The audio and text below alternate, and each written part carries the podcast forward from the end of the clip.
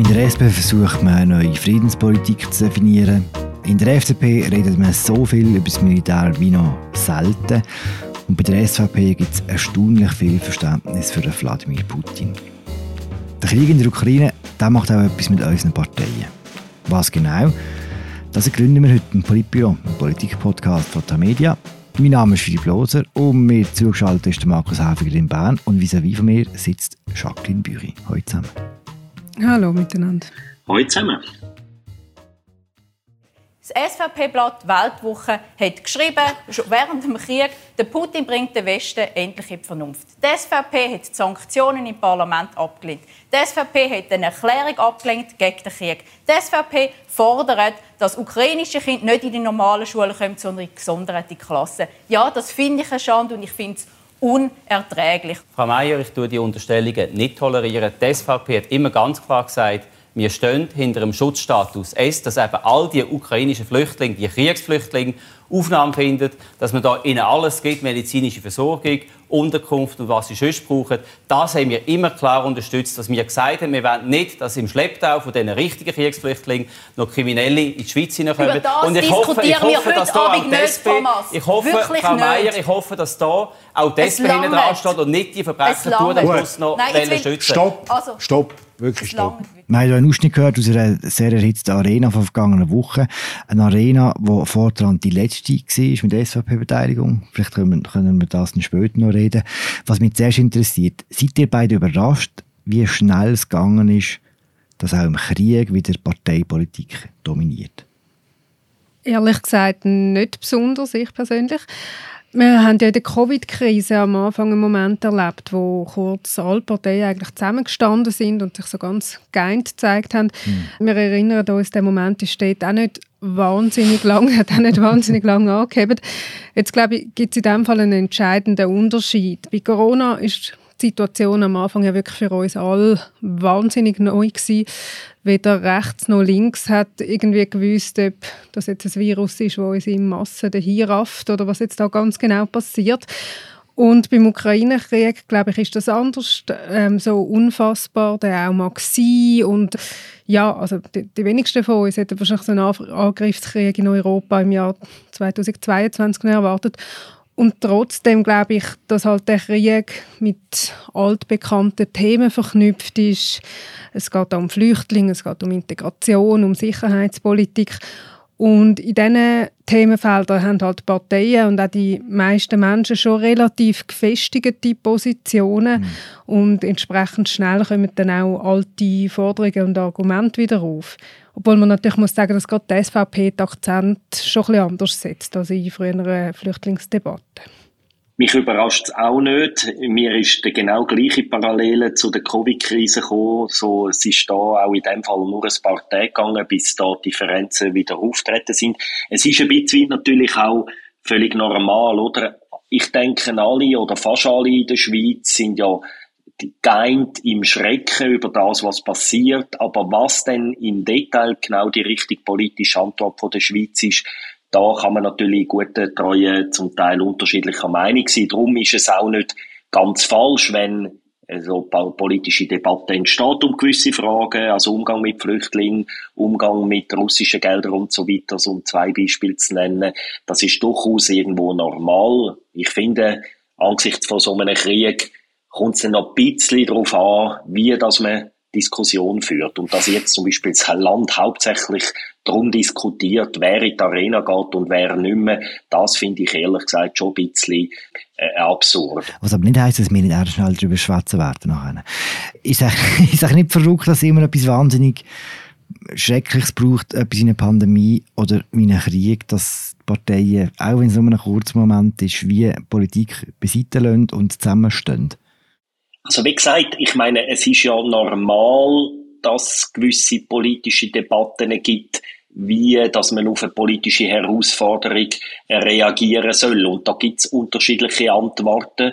Es ist nicht immer so, wie es in der Pandemie Diskussionen gegeben hat über Massnahmen, gibt es jetzt da natürlich auch Diskussionen, wie soll man mit den Flüchtlingen umgehen, wie, mit, äh, wie soll die Schweiz sich positionieren als neutrales Land. Also ich finde, es ist normal die Diskussion und das Zusammenstehen, ja, das tönt immer so gut, aber es ist natürlich äh, wie soll man denn zusammenstehen, so wie die SVP findet oder so wie die SP findet. Also das tönt, das tönt in den sozialen Medien extrem gut, aber wir sind ja dann schon in den privaten Diskussionen beim Mittag nicht immer gleicher Meinung. Also wieso sollen denn die gewählten Politiker im Bundeshaus in allen Fragen gleicher Meinung sein?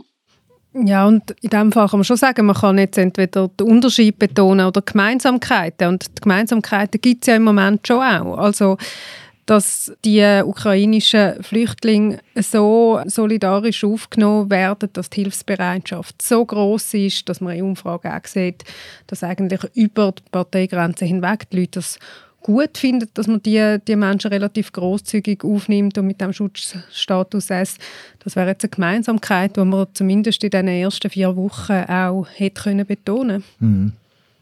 Gerade da finde ich es interessant, oder? Da ist ja auch die SVP, die sagt ja in ihren Kommuniqués, ja, wir sind auch für den Schutzstatus S, aber sie ist sich da seit dem Anfang eigentlich leicht am Distanzieren. Am 4. März zum Beispiel, Tag 8 vom Krieg, hat sie ein Kommuniqué verschickt, wo sie damals noch gesagt haben, die Leute sollen gar nicht zu uns kommen, sondern wir sollen denen vor Ort helfen, also sprich Polen und Ungarn sollen alle aufnehmen.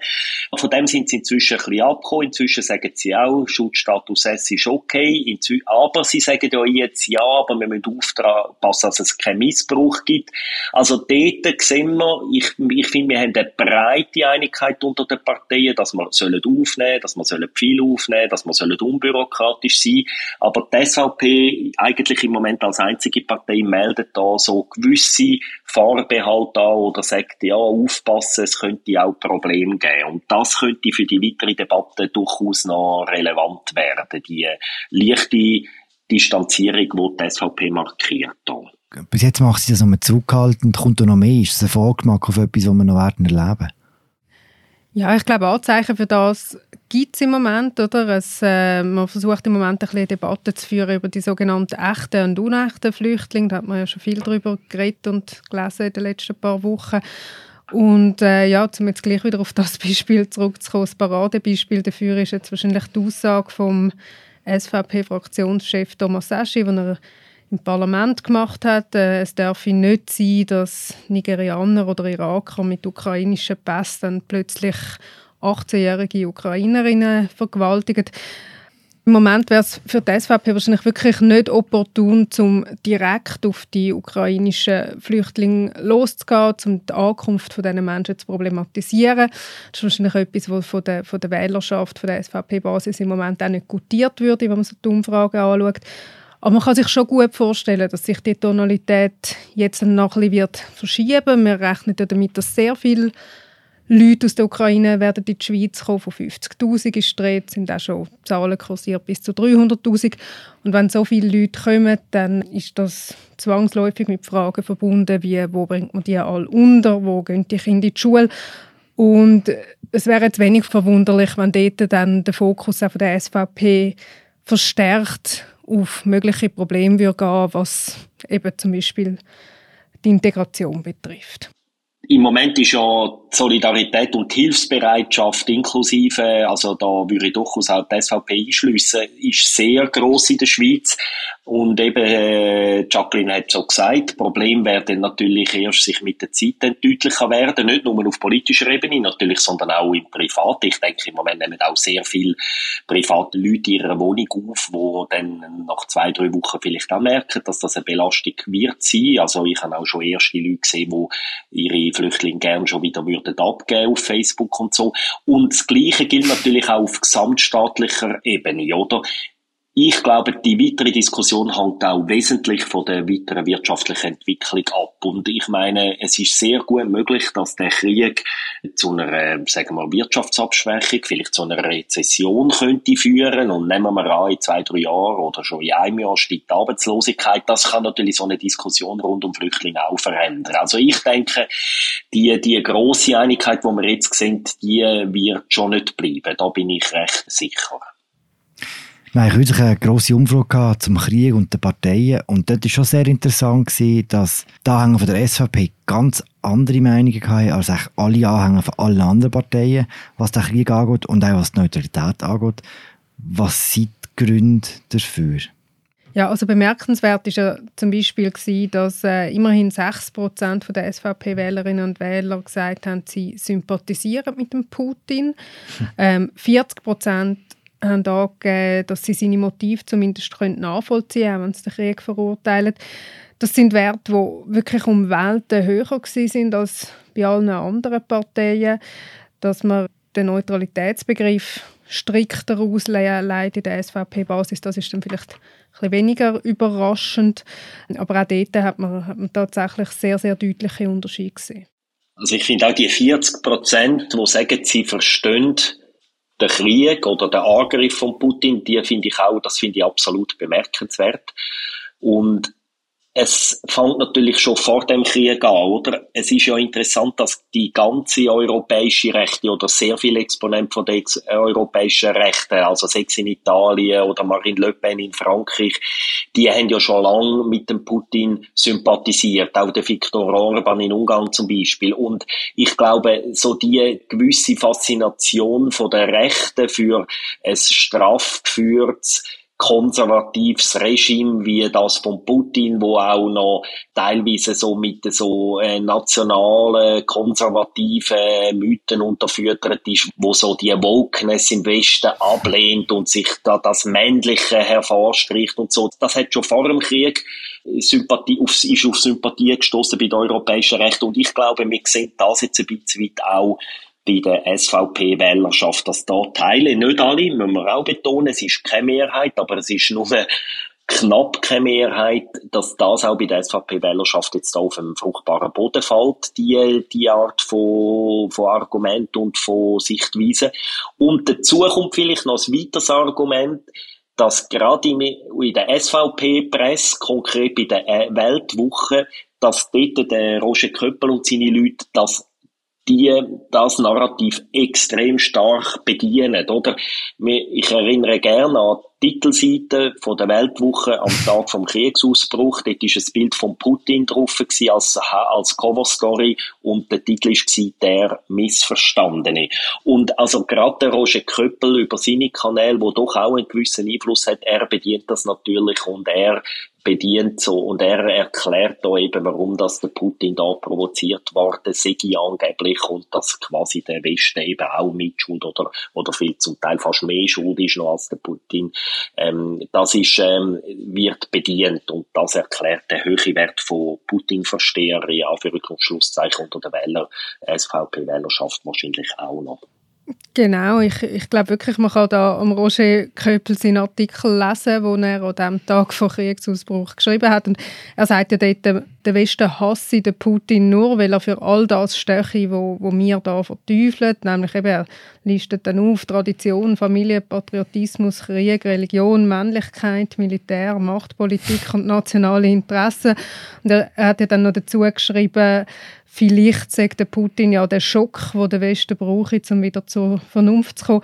Ich bin mit dir einig, Markus. Also ich glaube, man kann nicht davon ausgehen, das ist sicher nicht so, dass eine Mehrheit der SVP-Wähler am Putin seinen Krieg jetzt irgendwie als heilsamen Schock sieht. Aber es ist wahrscheinlich schon so, dass das äh, konservative Weltbild, das da auch so ein zelebriert wird, dass das am durchschnittlichen SVP-Wähler halt näher ist und das Konzept vom starken Mann als der, als der klassischen SP-Wählerin. Mhm. Und ich glaube, was vielleicht noch ein bisschen dazu kommt, also auch noch bei, bei einem Teil von der SVP-Wählerschaft, aber dass sich da gewisse Bubbles, wie man, wie man auf Neudeutsch sagen, überschneiden. Also man hat ja beobachten können, dass gewisse Kanäle von den sogenannten Corona-Skeptiker ziemlich nahtlos dazu übergegangen sind, jetzt äh, seit Ausbruch vom Krieg Propaganda für die russische Seite zu machen und eben, ohne jetzt pauschalisieren zu wollen, aber es gibt, man weiß, dass es einen gewissen Anteil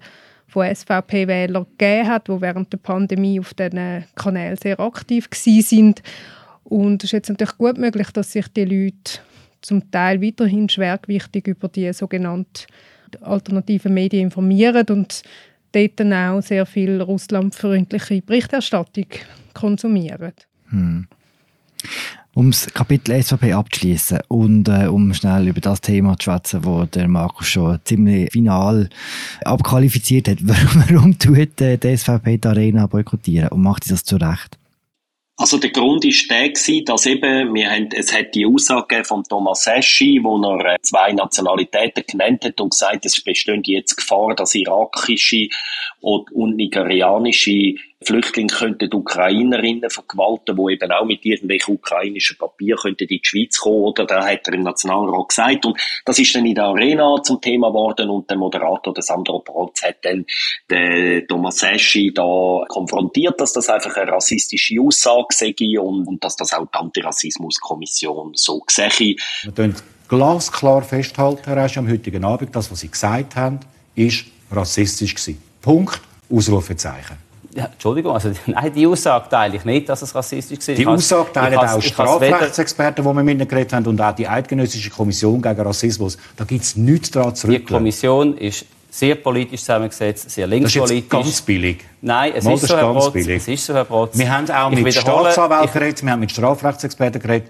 Das ist rassistisch gewesen. Das ist seine Aussage gewesen und das hat dann mit einer gewissen Verzögerung, also im Moment hat der Thomas Eschli in der Sendung dann nicht gerade wahnsinnig gegen diese Aussage protestiert. Später haben sie dann gefunden, es ginge gar nicht, dass sich da der Brotz als Richter und so aufspiele und darum gehen sie jetzt nicht mehr in die Arena. Das ist so das, was auf der Zeitachse passiert ist.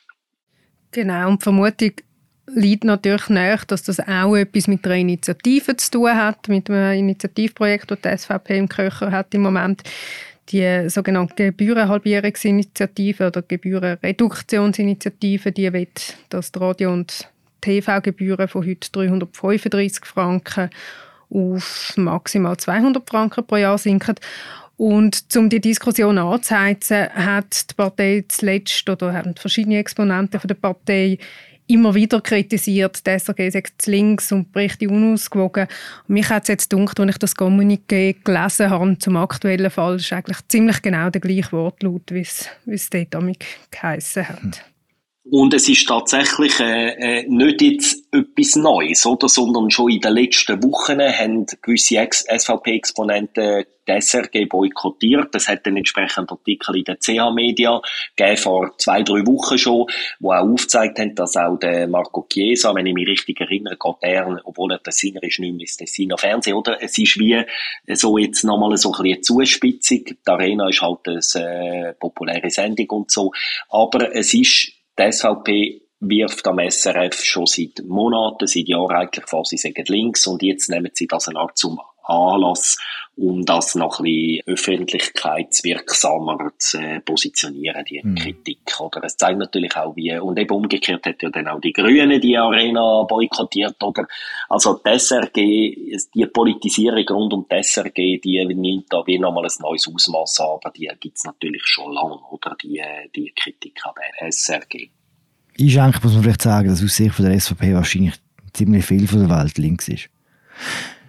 Aber das ist nicht der Punkt. Wer immer noch in die Arena, wer immer noch in die Arena geht, Achtung Überleitung, sind die Leute von der Mitte und sind die Leute von der FDP. Jetzt würde ich gerne kurz über die Mitte-Parteien reden. Es war einigermaßen erstaunlich, gewesen, wie schnell die Mitte und auch wie schnell die FDP für die Sanktionen waren, oder? Ja, wir haben das hier in der Redaktion ziemlich in Echtzeit können mitverfolgen.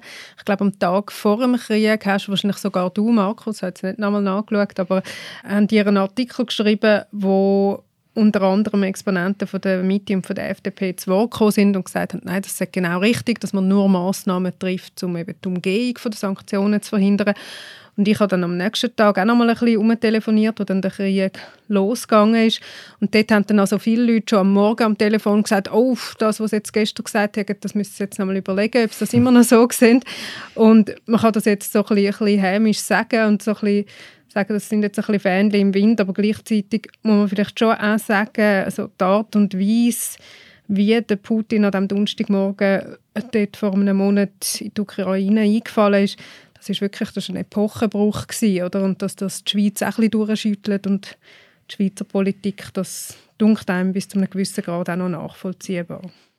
Ich habe das selber genau gleich erlebt wie du mit Leuten, aus diesen Parteien Politiker vor dem, einen Tag vorher und einen Tag nachher geredet und die haben wirklich in diesen zwei Tagen dort gekehrt von eben, dass sie sagen, jawohl, wir müssen übernehmen. Vorher haben sie nur gesagt, äh, Umgehungsverhinderung.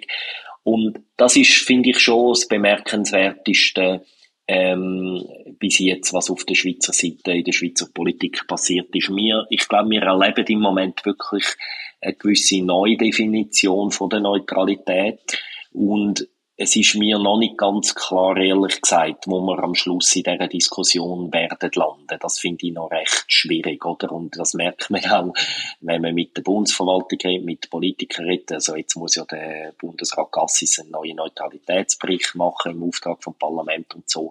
Und da wird schon recht interessant sein, was denn dort drinnen stehen wird. Und ähm, es sind da, äh, ich glaube, ganz wenige Leute haben da schon ganz eine fertige Idee, außer die, die schon immer gefunden haben, Neutralität ist ein alter Hut. Oder wie die, wie der Christoph Blocher und so, wo sagen, ja, wir müssen einfach integrale Neutralität halten.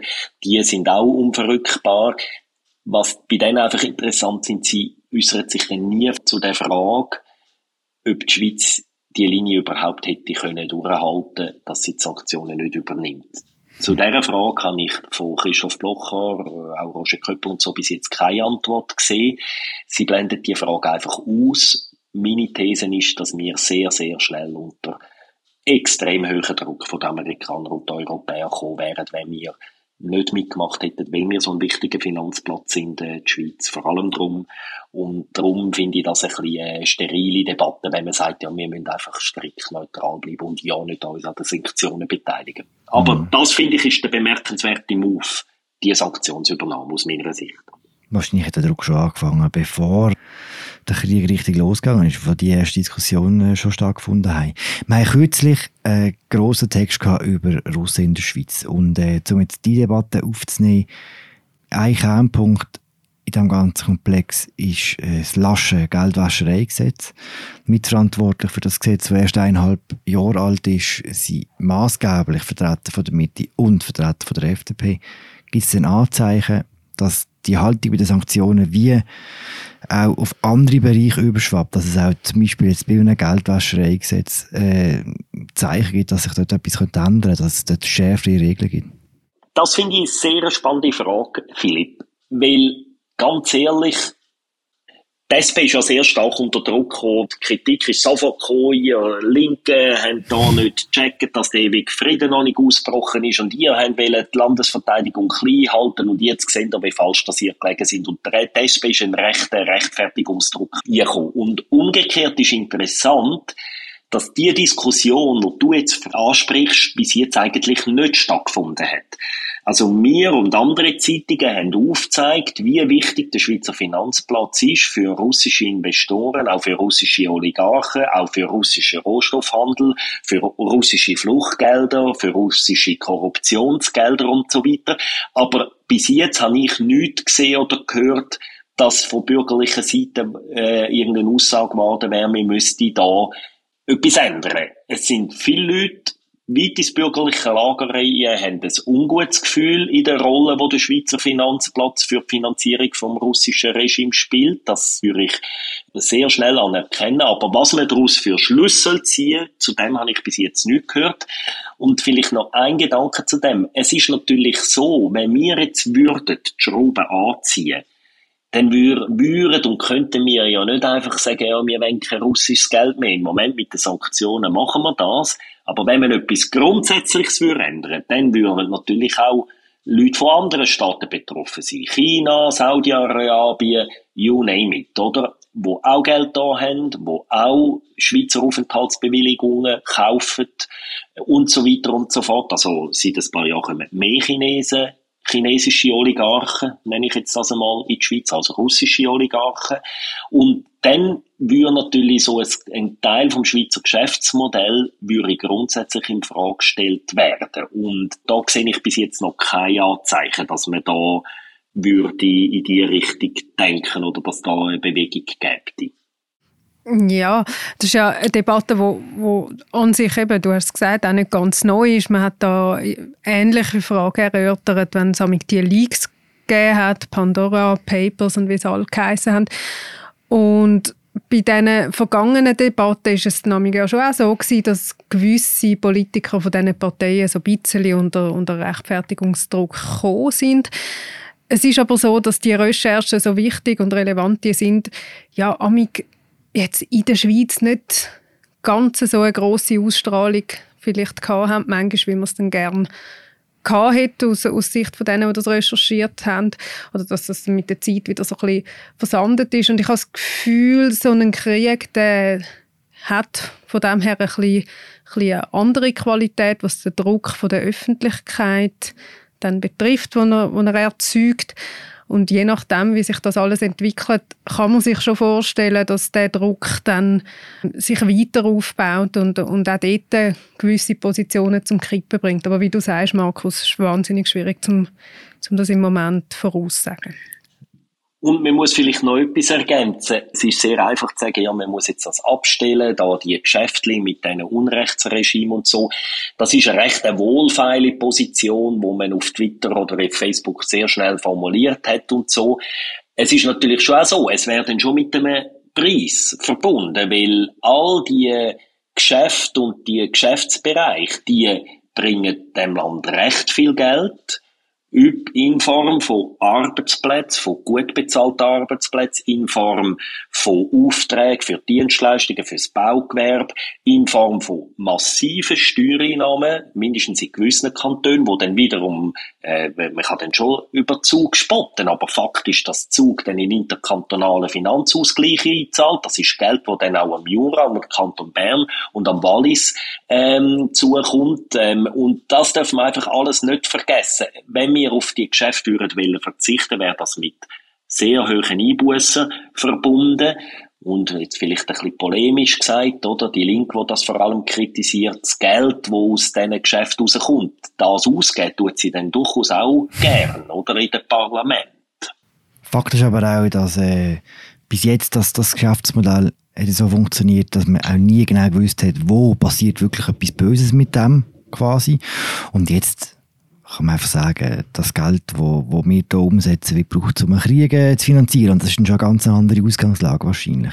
Du hast die Linke angesprochen, Markus. Sie würde ja gerne die Diskussion führen. Wie machen wir unseren Finanzplatz sicherer? Wie äh, kommen wir zu mehr Transparenz? Wie tun wir unser Geschäftsmodell verändern? Die Diskussion findet nicht wirklich statt. Und die SP, man muss es glaube ich sagen, hat ziemlich hart jetzt im Krieg, oder? Um auch eine eigene Rolle zu finden. Ich glaube auch, dass Kriegszeiten für linke Politiker nicht ganz einfache Zeiten sind. Im Krieg dominiert Militär, im Krieg dominiert Nationalismus, im Krieg dominiert Abschottung und so. Und das sind alles Bereiche, wo die Linke, wo ihre Gegen-DNA geht. Ich komme noch dazu, dass sie in der Defensiven ist auf der äh, Landesverteidigungsschiene, oder? Weil dort, ähm, das mag natürlich gewisse Bürgerliche, die schon lange gesagt haben, die Welt ist nicht sicher geworden, die werden natürlich ein bisschen jetzt bestätigt durch die Entwicklungen. Man muss sagen, umgekehrt, dort, wo eben auch die SP bestätigt wird, die Linke, die schon lange von diesen Geschäften warnt hat, äh, das ist, interessanterweise finde ich die Diskussion einfach weniger statt. Und wenn wir jetzt da würden den Herrn Wermuth oder Frau Meier fragen, dann würden sie wahrscheinlich uns vorwerfen, dass wir Medien zu wenig darüber schreiben, über diesen Aspekt. Umgekehrt schafft es die Linken auch nicht, das wirklich aufs Tapet zu bringen, interessanterweise. Oder im Kanton Watt sind gerade Wahlen gewesen, oder? Und die Linke steht ziemlich in der Defensive gewesen. Sie hat es offenbar auch dort nicht geschafft, der Wählerschaft aufzuzeigen, dass sie eigentlich in diesen problematischen Bereichen von der Schweizer Wirtschaft, die mit Russland sehr äh, eng verbandelt sind, schon lange den Finger drauf gelegt hat, oder? Ich bin nie verstanden mit deiner Analyse, Markus. Und ich glaube, wenn man jetzt möchte beantworten, ob die Link an der Urne dann leidet unter dieser Entwicklung, dann ist es wahrscheinlich für das dann einfach noch zu früh, weil wir sind in einer sehr frühen Phase von dem, von dem Konflikt, von dem Krieg und da ist natürlich die Dynamik extrem hoch, was, was die Meinungsentwicklung in der Bevölkerung angeht. Natürlich sind sehr viele Menschen, auch in der Schweiz, massiv verunsichert. Ähm, die Forderung nach einer Abrüstung oder einer pazifistischen Politik ist jetzt wahrscheinlich im Moment sicher nicht besonders mehrheitsfähig zum Beispiel.